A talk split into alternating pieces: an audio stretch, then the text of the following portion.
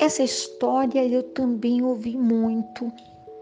Já não posso afirmar quase nada sobre a veracidade dela. Mas é uma história que eu gosto demais e hoje vou recontá-la. Sabe aquelas rodas de contação de história que alguém encomendava? Ai, conte aquela, conte aquilo outra. Essa foi encomendada. Vamos lá então. Pois é, um homem que tinha muito dinheiro, muitas posses, muitas casas, muitas terras, muita fazenda, muito, muito, muito, muito, muito, tudo.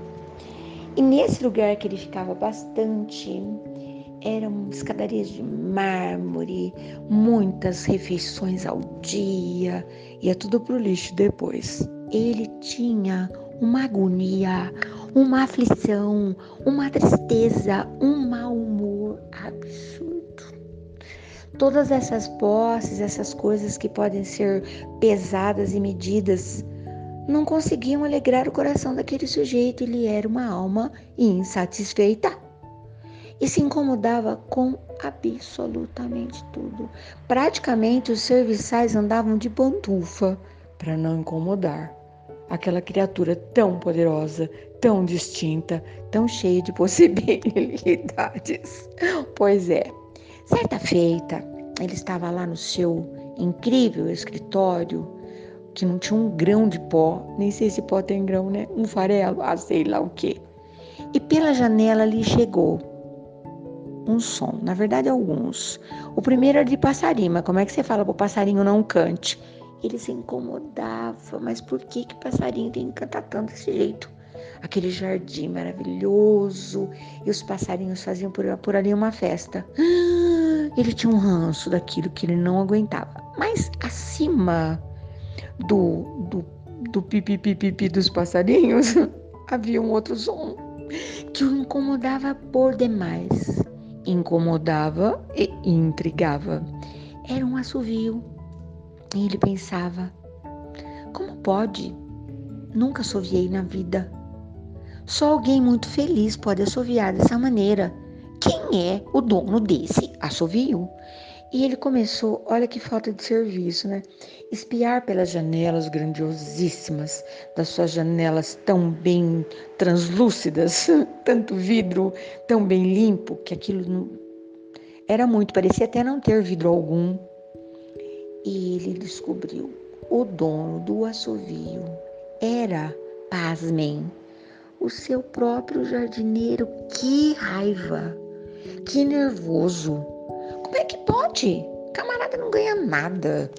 Fica aí mergulhado nesses espinheiros todos, porque haviam muitas roseiras perfumadas, o vento trazia aquele perfume, ele falava: "Meu Deus, para que que é isso?", né? Enfim, era um jardim assim muito aclamado, muito premiado, muito aplaudido. Tudo na vida dele era assim. Ele resolveu investigar o que que aquele cara tinha de tanto motivo para ficar tão feliz daquele jeito. Sem camisa, pé no chão, a calça arregaçada, às vezes molhado, porque trabalhava até debaixo de chuva, às vezes debaixo daquele sol absurdo, com aquele chapéu todo amarfanhado. Ele pensou: gente, como que pode? Em alguns momentos do dia, o assovio se calava e o jardim ficava praticamente silente.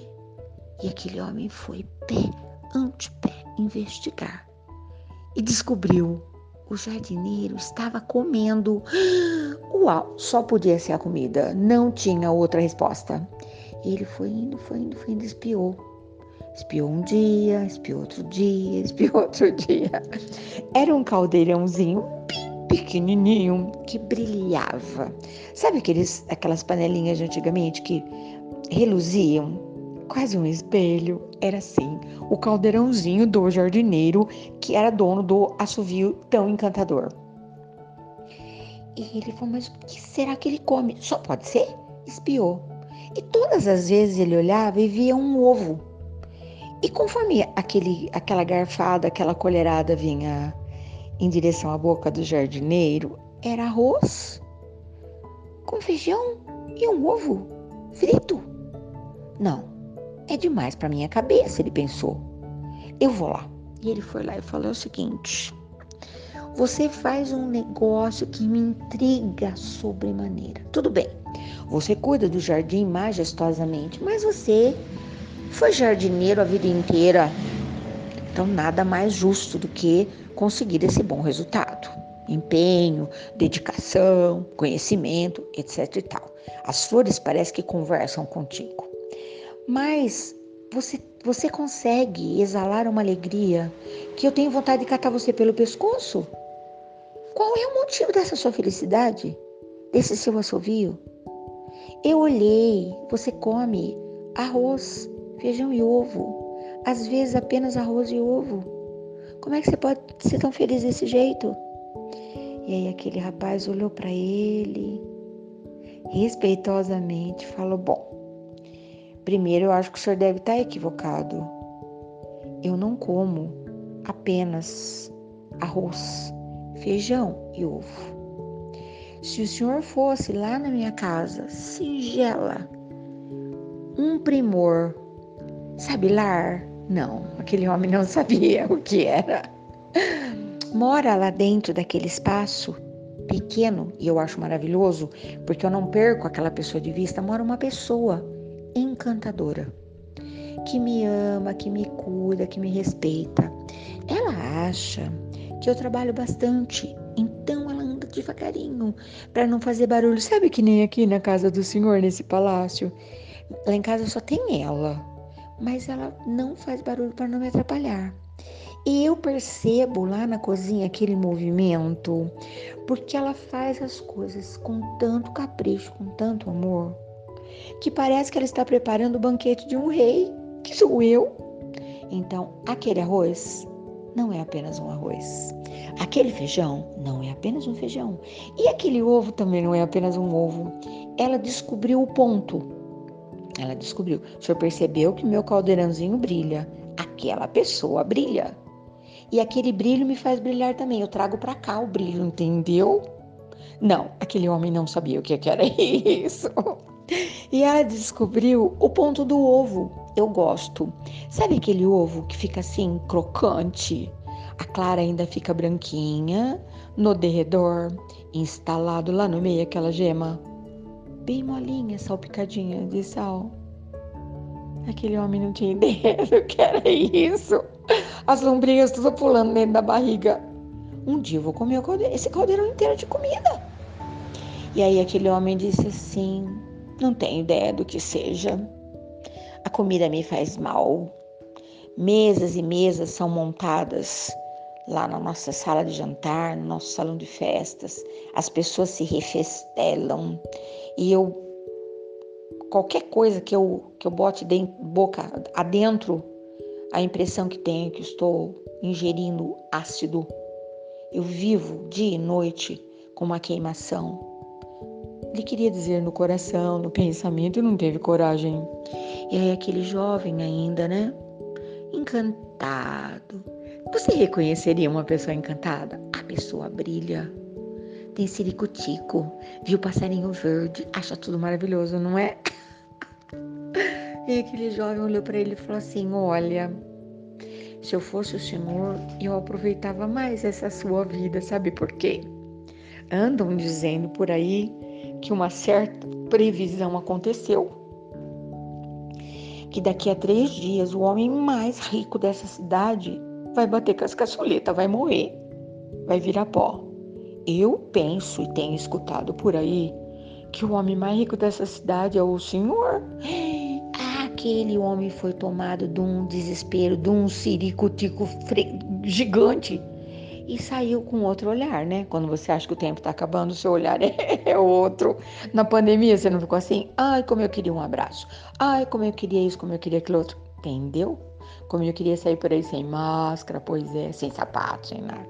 E ele começou a prestar atenção. Quem eram aquelas pessoas? Quem era aquela família? Quem era ele de fato?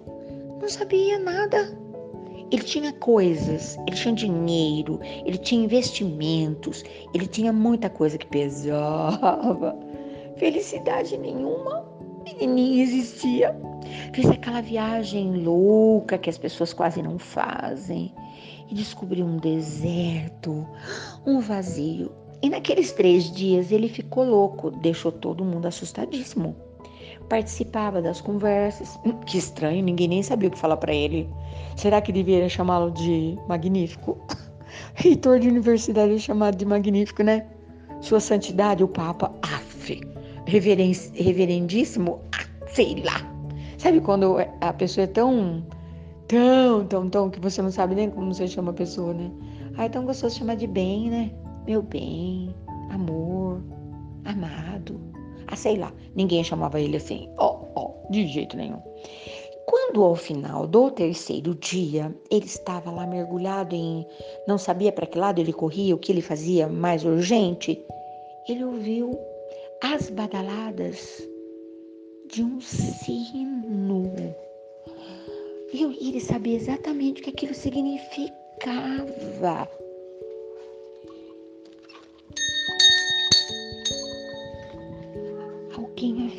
Morrido a tradução era assim, ó.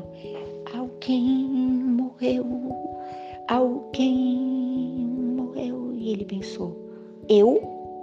Mas aí ele percebeu, ele estava vivo. Ou será que a morte era assim mesmo? Que o sujeito não percebia que tinha morrido?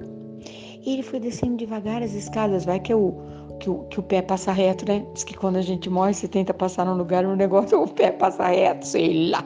Enfim, quando ele foi descendo as escadas, ele percebeu uma tristeza no ar. A primeira pessoa que lhe chegou foi o serviçal que chegava mais pertinho. Tem sempre o um mordomo. Triste, com o olho vermelho, tanto chorar, e falou: Senhor, eu venho né, pedir encarecidamente se o Senhor pode nos dispensar ah, cada dois, três, num determinado quarto de hora, que nós precisamos prestar as nossas homenagens ao falecido. E ele pensou: como? Como assim? Explique-se. Então, o senhor não ficou sabendo? Morreu nessa madrugada o seu jardineiro. E ele pensou: Uau! Era o homem mais rico da cidade. Que coisa! A sua riqueza não significava nada. Como assim? Deve ter levado um tempão para entender que tem gente que é muito rico, né? Tem gente que tem dinheiro. Percebeu a diferença?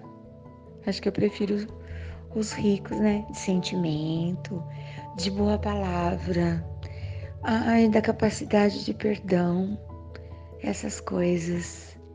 Tem alguém assoviando contente aí no seu jardim? Hum, não é você que está assoviando? Essa felicidade não vem do seu coração?